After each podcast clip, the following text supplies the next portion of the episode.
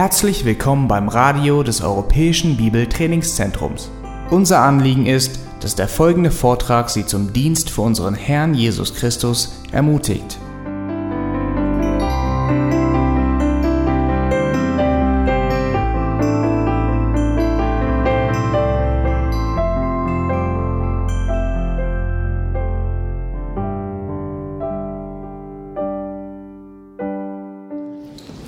Hier nach hinten geschaut, weil da stand als Thema des heutigen Vortrags ähm, eben das, was im Programm steht. Aber ich hatte ja einleitend angekündigt, dass ich die Reihenfolge nicht so einhalte. Und zum Schluss, als Abschluss, möchte ich in dieser Stunde zur Hauptsache anhand des Buches der Sprüche über Fleiß reden. Wir beginnen damit, dass wir einen Abschnitt aus Sprüche Kapitel 6 lesen. Sprüche Kapitel 6, die Verse 6 bis 11. Sprüche 6, die Verse 6 bis 11.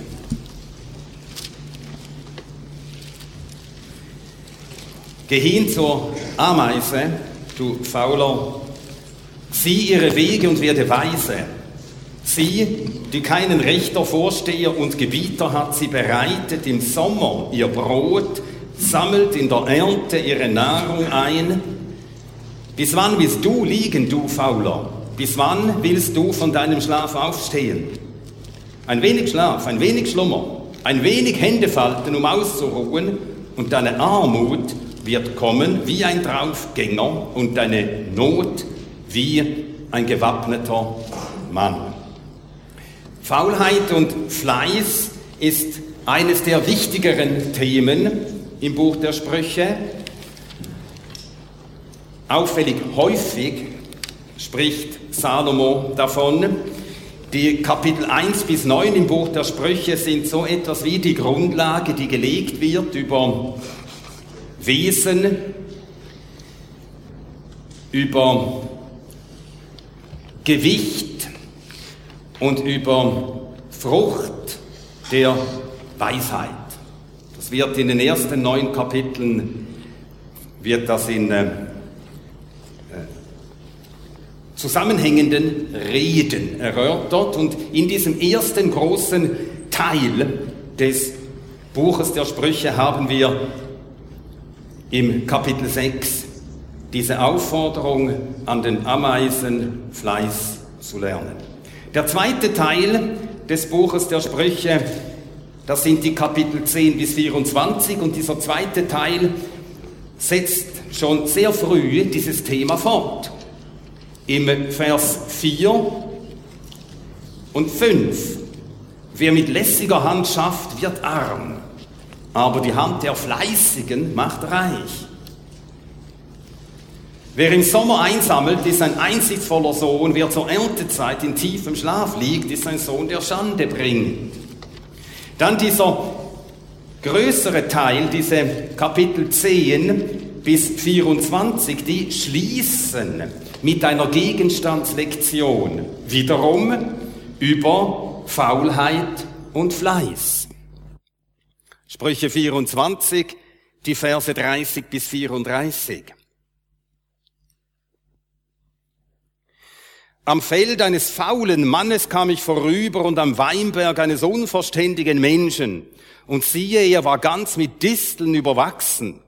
Seine Fläche war mit Unkraut bedeckt und seine steinerne Mauer eingerissen. Ich schaute es. Ich richtete mein Herz darauf. Ich sah es. Ich empfing Unterweisung. Ein wenig Schlaf, ein wenig Schlummer, ein wenig Hände falten, um auszuruhen und deine Armut kommt herangeschritten und deine Not wie ein gewappneter Mann.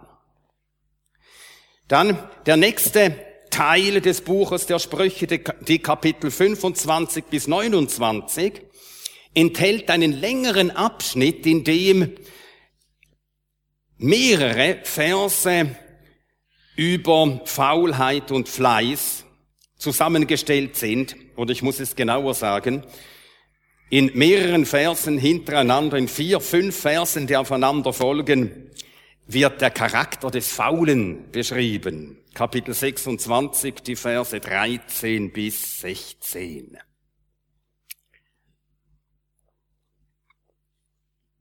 Der Faule spricht, der Brüller ist auf dem Weg, ein Löwe inmitten der Straßen. Die Tür dreht sich in der Angel, so der Faule auf seinem Bett. Hat der Faule seine Hand in die Schüssel gesteckt, beschwerlich wird es ihm, sie an seinen Mund zurückzuführen. Der Faule ist weiser in seinen Augen als sieben, die verständig antworten. Dann der vierte Teil des Buches besteht nur aus einem Kapitel, das Kapitel 30. Und im Kapitel 30 werden wir noch einmal auf das Vorbild der Ameisen verwiesen. Sprüche 30, der Vers 25. Die Ameisen ein nicht starkes Volk, doch bereiten sie im Sommer ihre Speise. Und der fünfte und letzte Teil des Buches, das Kapitel 31, enthält, es endet das ganze Buch mit dem Porträt einer vorbildlichen, einer tüchtigen, einer tugendhaften Frau und eine ihrer vornehmsten Vorzüge ist ihr Fleiß. Sprüche 30, die Verse 10 bis 31, wie wir lesen jetzt diesen ganzen Abschnitt nicht. Wir lesen hier nur den Vers 13. Sie sucht Wolle und Flachs und arbeitet dann mit Lust ihrer Hände. So lehrt uns das Buch der Sprüche, dass Fleiß eine nützliche, ja, eine notwendige Tugend ist. Das lehrt uns die ganze Bibel. Das hat Salomo aus der Bibel, so viel Bibel er hatte zu seiner Zeit, gelernt. Das lehrt uns die Geschichte von der Erschaffung und vom Sündenfall, der Erschaffung des Menschen und vom Sündenfall. Gott hat den Menschen zur Arbeit erschaffen und auch nach dem Sündenfall bleibt es so, auch wenn Arbeit seit dem Sündenfall schwerer ist als zuvor. 1. Mose 3, Vers 19. 1. Mose 3, Vers 19. Im Schweiß deines Angesichts wirst du dein Brot essen, bis du zurückgekehrt bist zur Erde.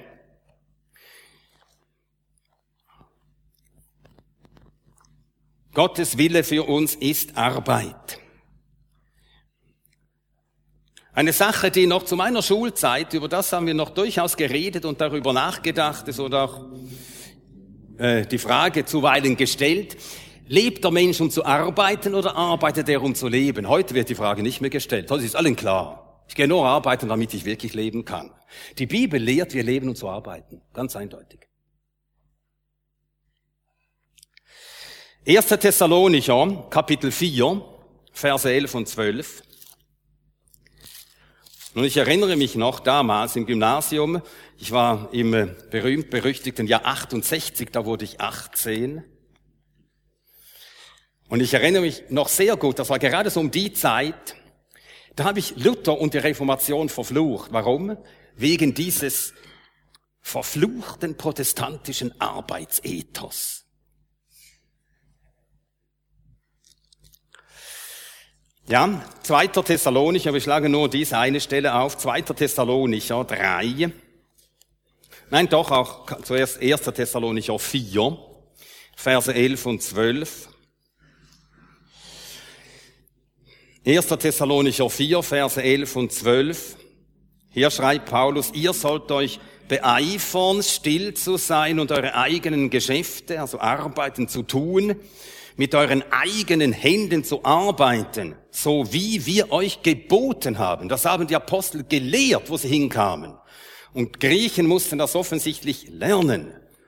Es ist ein Befehl, arbeiten.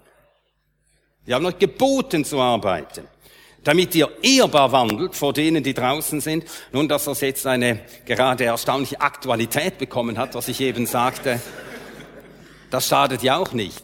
Wahr ist es immer noch. Und umso deutlicher wird es uns, wie wahr es ist. 2. Thessalonicher 3, die Verse 7 bis 10.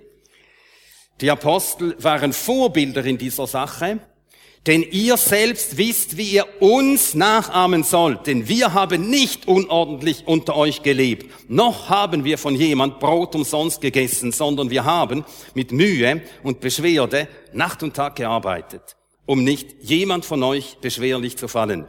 Nicht, dass wir nicht das Recht dazu hätten, sondern damit wir uns selbst euch zum Vorbild geben, damit ihr uns nachahmt. Denn auch als wir bei euch waren, geboten wir euch dies, wenn jemand nicht arbeiten will, so soll er auch nicht essen. Das ist deutlich. Nun, wir können auch sehen, welches Gewicht Arbeit im Leben unseres Herrn hatte. Als Gottes Sohn Mensch wurde, lebte er ein Leben der Arbeit. Er ließ sich nicht bedienen. Er kam, um zu dienen. Er kam, um zu arbeiten. Er arbeitete 30 Jahre lang zu Hause unter seinem Vater. Sein Vater war Bauunternehmer, eigentlich Tekton, das Griechische ist eigentlich weniger ein Zimmermann, sondern jemand, der Häuser baut, Bauführer. Arbeitete unter seinem Vater. Die drei Jahre in der Öffentlichkeit war er unermüdlich unterwegs. Er sagte den Juden in Johannes 5, Vers 17, Johannes 5, Vers 17, Jesus antwortete ihnen, mein Vater wirkt bis jetzt und ich wirke. Man kann auch übersetzen, mein Vater arbeitet bis jetzt und ich arbeite. Seit dem Sündenfall hat Gott Mühe und Arbeit an den Menschen und der Sohn Gottes sagt, und ich bin hier und arbeite. Johannes 9, Vers 4. Johannes 9, Vers 4, ich muss die Werke dessen wirken, der mich gesandt hat, solange es Tag ist. Ich muss arbeiten. Ich habe Arbeit zu tun. Markus 1, Vers 35, hier sehen wir, wie sein Arbeitstag jeweils anfing und wann er anfing. Markus 1, Vers 35. Und früh morgens, als es noch sehr dunkel war, stand er auf und ging hinaus und er ging hin an einen öden Ort und betete dort. Sehr früh, als es noch ganz dunkel war, stand er auf. Und da begann seine tägliche Arbeit. Markus 1, 38. Er spricht zu ihnen, lasst uns woanders hingehen und die nächsten, in die nächsten Ortschaften, damit ich auch dort predige, denn dazu bin ich ausgegangen. Lukas 6, Vers 12. Hier sehen wir, dass er zuweilen auch die Nacht hindurch wachte, also arbeitete. Lukas 6, Vers 12. Es geschah aber in diesen Tagen, dass er auf den Berg hinausging, um zu beten, und er verharrte die Nacht im Gebet zu Gott. Und beachten wir auch, wie die Vergleiche und die Gleichnisse Jesu voll sind von pflügenden Leuten, sähenden Leuten, erntenden Leuten, Hausfrauen, die Teig kneten, Arbeit. Man vergleiche das einmal mit dem Koran. Du findest dort nichts davon. Nichts davon. Und wir sollten Gott sehr dankbar sein, für die Reformation, die auch in dieser Frage die Christenheit zum Wort Gottes zurückführte. Wo die Reformation sich durchsetzte, wurden die Menschen fleißig. Sie wurden arbeitsam. Und zwar aus Gottesfurcht. Weil Gott es befohlen hatte. Von Luther haben wir es, dass äh, äh, tägliche Arbeit, die tägliche Arbeit des Handwerkers ist der bessere Gottesdienst als das äh, äh, als die fromme Kurzweil der Nonnen und Mönche und der Priester und wer sonst noch. Er nannte, er war ja selber Mönch gewesen. Und er nannte die Mönche, besonders den, den Bettelorden der Augustiner, die rechten Filzläuse Gottes. Das ist eben Luther.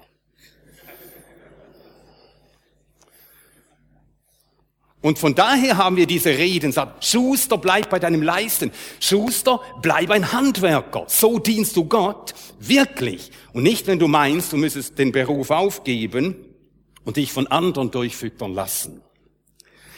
Arbeit. Nun ist es so, dass der Fleiß, den uns die Bibel lehrt, ist selbstverständlich ein Nutzen, ein Segen für das irdische Leben. In Faulheit leben ist einfach nicht schön. Den Faulen selbst wird das Leben immer schwerer und mühseliger.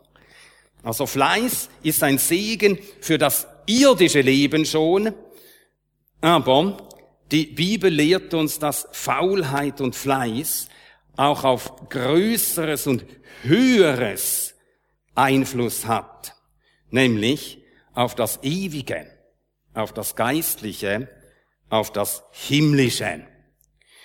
Und so wollen wir jetzt einige Stellen aufschlagen, jetzt aus dem Neuen Testament, die uns zeigen, wie die Errettung etwas mit Fleiß zu tun hat. Wir können auch umgekehrt sagen, Menschen, sie gehen verloren und fahren in die Hölle, weil sie faul sind. Nun, was meine ich damit? Schlagen wir auf Lukas 13, den Vers 24. Lukas 13, den Vers 24. Ja, wir lesen die Verse 23 und 24.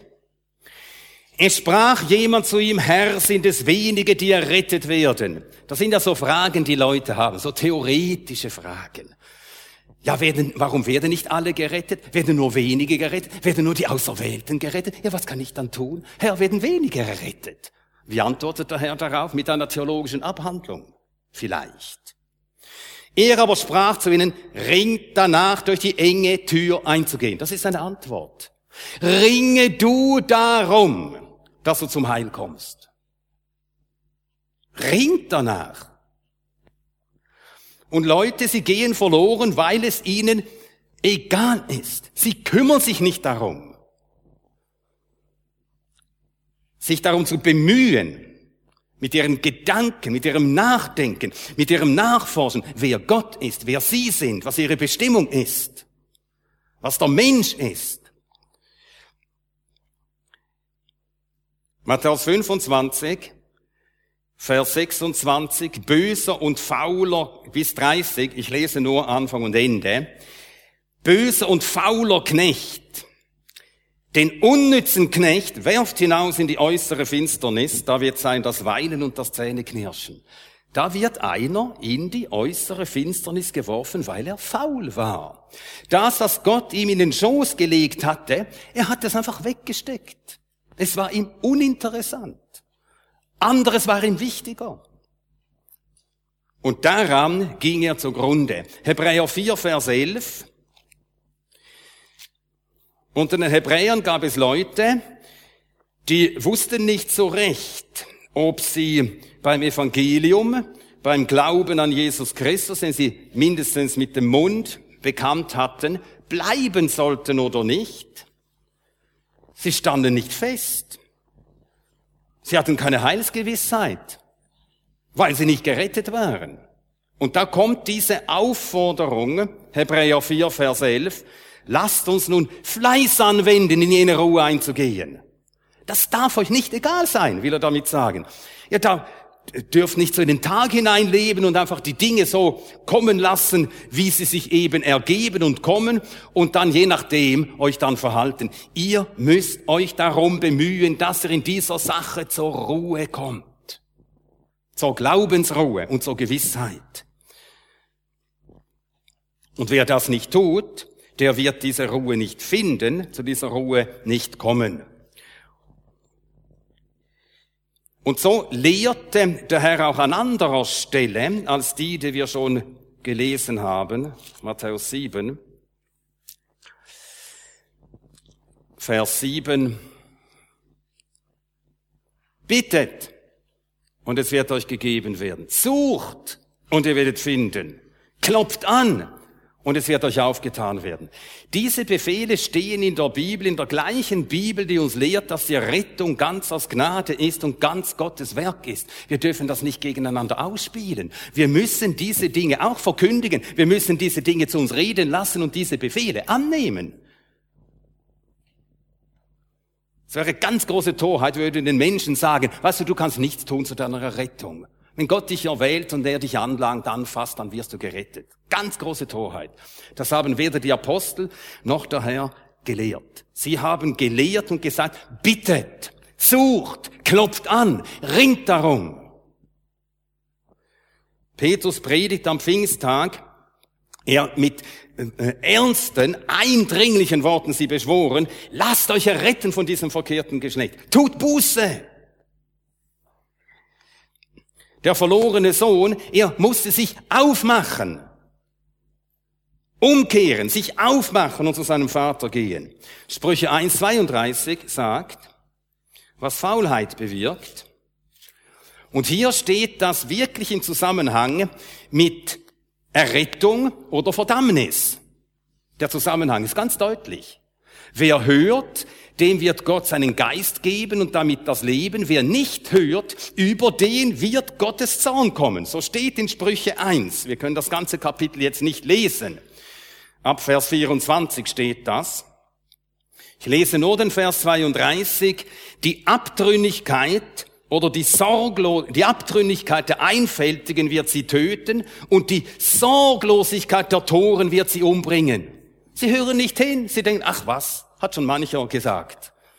Ich will mein Leben verwirklichen. Sorglosigkeit, lassen sich gehen, sind faul in diesen Dingen und diese Faulheit bringt sie um.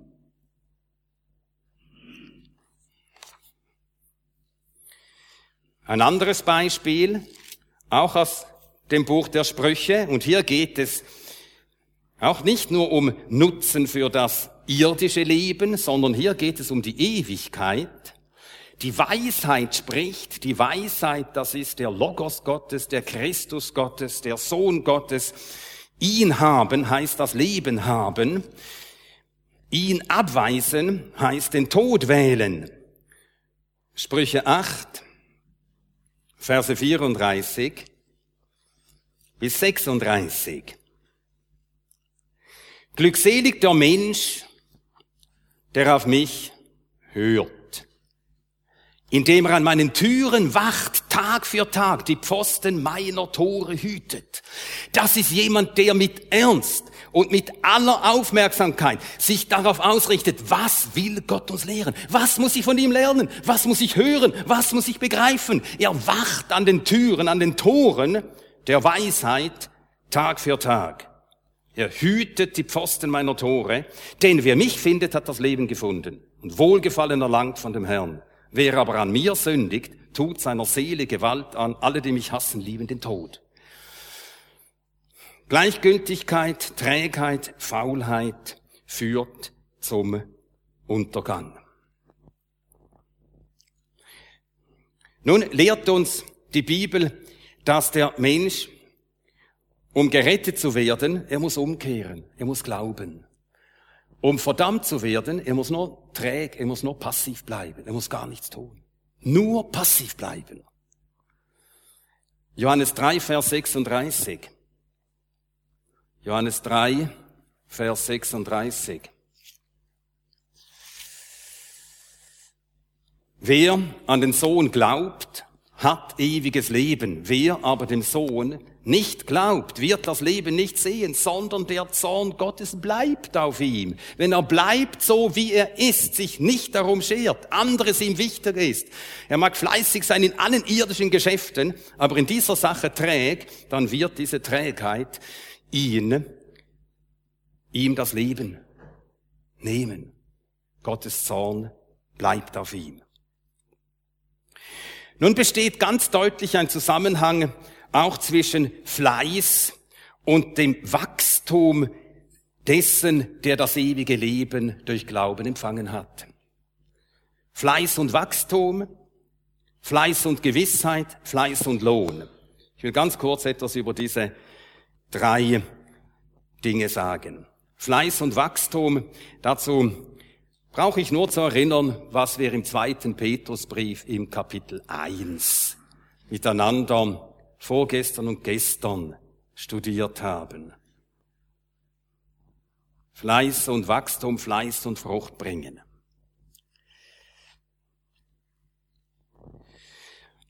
Fleiß und Gewissheit.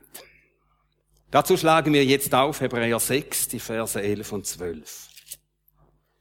Hebräer 6, die Verse 11 und 12.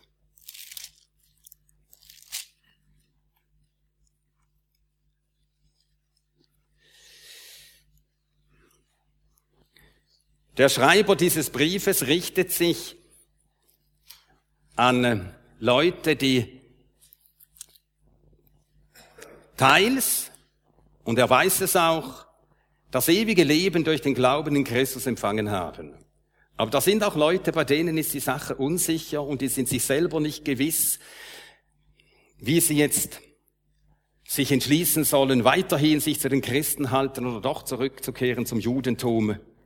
Und da schreibt er in diese Situation hinein, Hebräer 6, Verse 9 bis 11, wir sind in Bezug auf euch Geliebte, jetzt meint er die, von denen er weiß, dass sie durch Glauben gerechtfertigt sind, gerettet sind, das ewige Leben haben. Wir sind in Bezug auf euch, Geliebte, von besseren und mit der Errettung verbundenen Dingen überzeugt. Wenn wir auch so reden, nämlich diese Warnungen, die gerade vorher gegeben worden waren. Denn Gott ist nicht ungerecht, euer Werk zu vergessen und die Liebe, die ihr für seinen Namen bewiesen habt, da ihr den Heiligen gedient habt und dient, also euer Leben zeugt davon, dass ihr wirklich gerettet seid. Aber jetzt hat er ein Wort an die, bei denen das nicht so klar ist. Wir wünschen aber sehr, dass jeder von euch denselben Fleiß beweise zur vollen Gewissheit der Hoffnung bis Ende. Er fordert sie auf, mit Fleiß darum zu ringen, in dieser Sache zur Gewissheit zu kommen. Und zwar zur vollen Gewissheit bis ans Ende. Das ist ganz ähnlich wie das, was Petrus im zweiten Petrusbrief im Kapitel 1 im Vers 10 sagt. Wendet allen Fleiß an, um eure Erwählung festzumachen, dass ihr es wisst. Fleiß. Und manche, die sind in dieser Frage, auch Leute, die in den Gemeinden ein- und ausgehen, die sind in dieser Frage nicht gewiss. Die wälzen das immer hin und her. Nein, leider nicht. Meistens ist es einfach so, sie weisen die Frage von sich, sagen, ja, die einen sagen so, die anderen sagen so. Ein Kind Gottes kann verloren gehen, ein Kind Gottes kann doch nicht verloren gehen. Das kann man nicht wissen. Das ist ja gar nicht wahr. Natürlich kann man es wissen. Du bist einfach faul. Du ringst nicht darum, in dieser Sache so Klarheit und zur Gewissheit zu kommen, und zwar Gewissheit bis ans Ende. Nicht vorläufige Gewissheit. Ja, ich bin jetzt gewiss, solange alles. Nein. Gewissheit bis ans Ende. Ringe darum. Und der Herr wird dir Gewissheit geben. Und dann wird es dir gehen wie dem Verfasser vom Psalm 121, der es sagen konnte, der Herr wird behüten deinen Ausgang und deinen Eingang. Bis zum Ende Gewissheit. Das ist das Vorrecht dessen, der wahrhaft glaubt. Ringe darum, zur Gewissheit zu kommen. Und sei nicht faul in dieser Sache. Beweise denselben Fleiß. Da waren Leute, die hatten Fleiß bewiesen, von denen weiß der Schreiber, ihr steht fest. Bei euch bin ich auch überzeugt. Euer ganzes Leben beweist es. Aber nicht alle hatten diesen selben Fleiß bewiesen. Tut es endlich. Fleiß und Gewissheit. Und dann Fleiß und Lohn. Eine Stelle aus dem ersten Korintherbrief, 1. Korinther 15, Vers 58.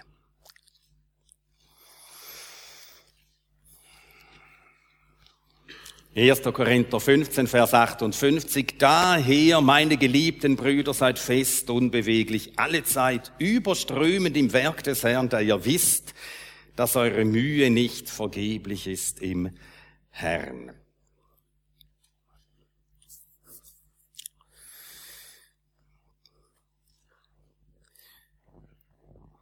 Fleiß und Wachstum, Fleiß und Gewissheit, Fleiß und Lohn, Fleiß und Heiligung. Lesen wir jetzt noch einmal diesen Vers in 2. Petrus 1, die Verse 8 und 9.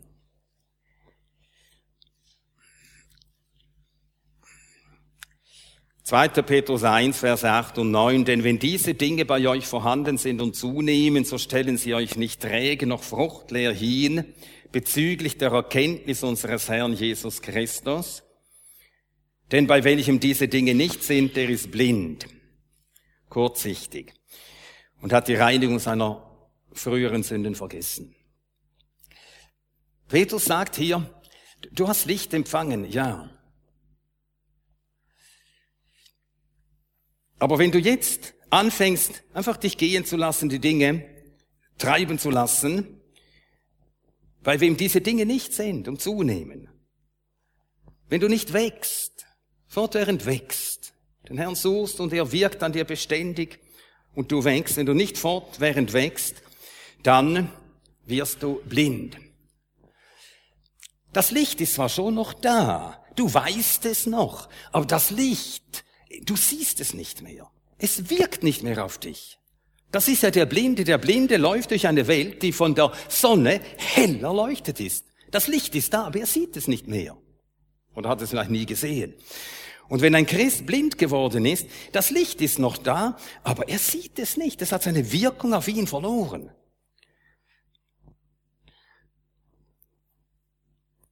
Und darum befleißigt euch. Lasst das auf keinen Fall geschehen. Nun, Paulus, er spricht von der umgekehrten Seite. Er sagt, was passiert, wenn man jetzt äh, Sünde gewähren lässt im Leben. Was geschieht dann? Also Petrus sagt, was passiert, wenn du nicht mehr wächst. Blindheit als Folge. Paulus sagt, was geschieht und wenn du jetzt das einfach so äh, weiter geschehen lässt. Wenn du den Sauerteig einfach belässt, wo er ist. Was wird dann geschehen? 1. Korinther 5, Vers 6. Ein wenig Sauerteig durchsäuert die ganze Masse. Er spricht da im Zusammenhang zwar von einer Gemeinde, da ist Sünde, und wenn die Gemeinde diese Sünde duldet, wird die ganze Gemeinde am Schluss äh, von dieser Sünde oder dieser Sünde gegenüber gleichgültig werden und die Sünde wird um sich greifen. Aber das Prinzip äh, gilt natürlich für alles Wirken der Sünde. Ein wenig Sauerteig durchsäuert die ganze Masse. Sauerteig ist ein sehr äh, eingängiger Vergleich. Sauerteig wird unter Mehl gemischt. Im Himmelreichsgleichnis stehen diese Worte, das Reich der Himmel ist wie eine Frau, die drei Maß Mehl nahm und Sauerteig darunter steht sogar verbarg. Man mischt Sauerteig darunter, man sieht das fast nicht. Am Anfang überhaupt nicht. Äh, ich habe ein halbes Jahr in den Bergen von Pakistan, also in den Ausläufern des Hindukusch gelebt. Und ich hatte dort ähm, auch äh, ein, Zimmer und so eine kleine Küche. Ja, Küche, das war einfach eine Feuerstelle. so wie man dort eben lebt und ähm, kocht. Und äh, dort in den Bergen in äh, Pakistan, dort ess, essen die Menschen Sauerteigbrot. Und dann hat man immer ein bisschen Sauerteig und wenn man dann das Brot zu jedem Essen frisch knetet, dann nimmt man einfach ein bisschen vom Sauerteig und mischt ihn unter den Teig und nachher lässt man den Teig stehen, ein paar Stunden, so vielleicht von 10 Uhr bis mittags um eins und nachher ist er aufgegangen und dann macht man diese Brote. Und zuerst sieht man gar nichts, aber mit der Zeit wirkt das und nachher ist der ganze Teig, der zuerst ungesäuert war, der ganze Teig sauer. Was muss man tun, damit Sauerteig sich ausbreitet? Ja, eben nichts, man muss ihn nur gehen lassen. Ja, so sagt man. So sagt man ja. Man muss sie nur gehen lassen. Meine Frau, sie macht, äh, äh sie backt das Brot äh, selber zu Hause. Hefe wird darunter in den Teig eingeknetet. Und dann sagt sie immer so, jetzt muss ich den Teig noch gehen lassen. Noch gehen lassen. Einfach gehen lassen. Genau das ist es. Wir müssen uns nur gehen lassen. Und dann nimmt die Sünde und alle törichten Begierden und der Eigenwille und Groll und Zorn und Neid und all diese Dinge, die nehmen dann ungehemmt überhand. Von selbst. Da müssen wir gar nichts tun. Uns wirklich nur gehen lassen.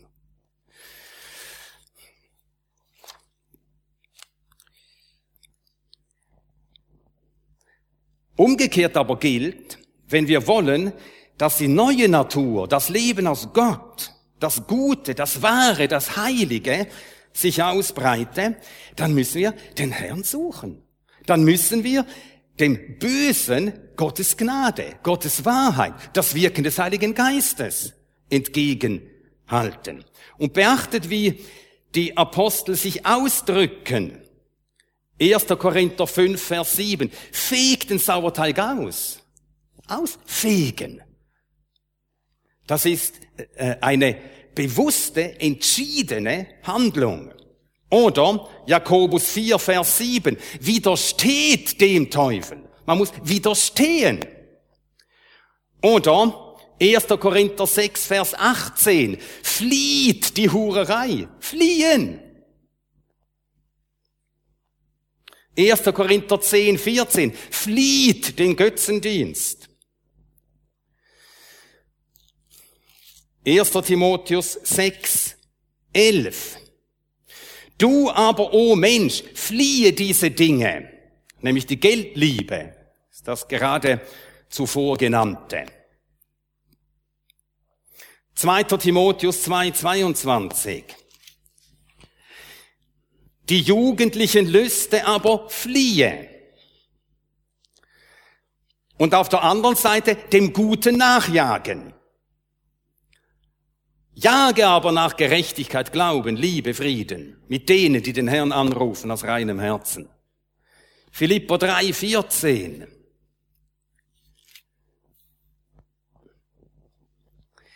Ich schaue das Ziel an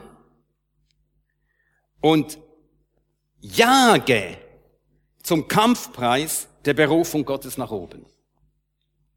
Nachjagen.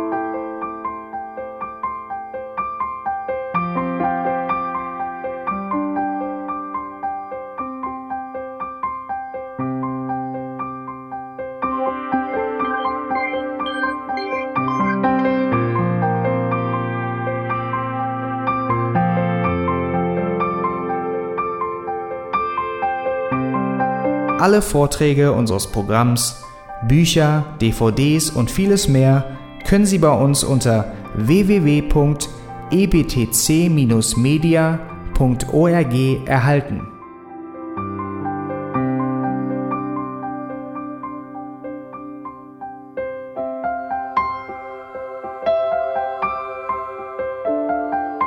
Radio Neue Hoffnung ist frei und ohne Werbung nur aufgrund Ihrer Spenden möglich. Wenn Sie weitere Informationen dazu finden möchten, wie Sie Radio Neue Hoffnung unterstützen können, besuchen Sie die Webseite www.rnh.de.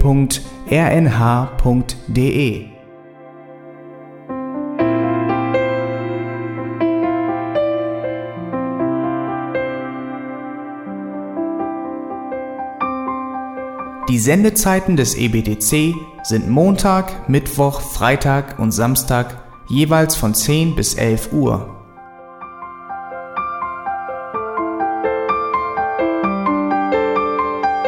Sie finden uns im Internet unter www.auslegungspredigt.org. Eine E-Mail können Sie uns senden an radio@auslegungspredigt.org. Telefonisch erreichen Sie uns unter 0049 30 60 988 610. Unsere Postanschrift ist EBTC Havelländer Ring 40 in 12629 Berlin, Deutschland.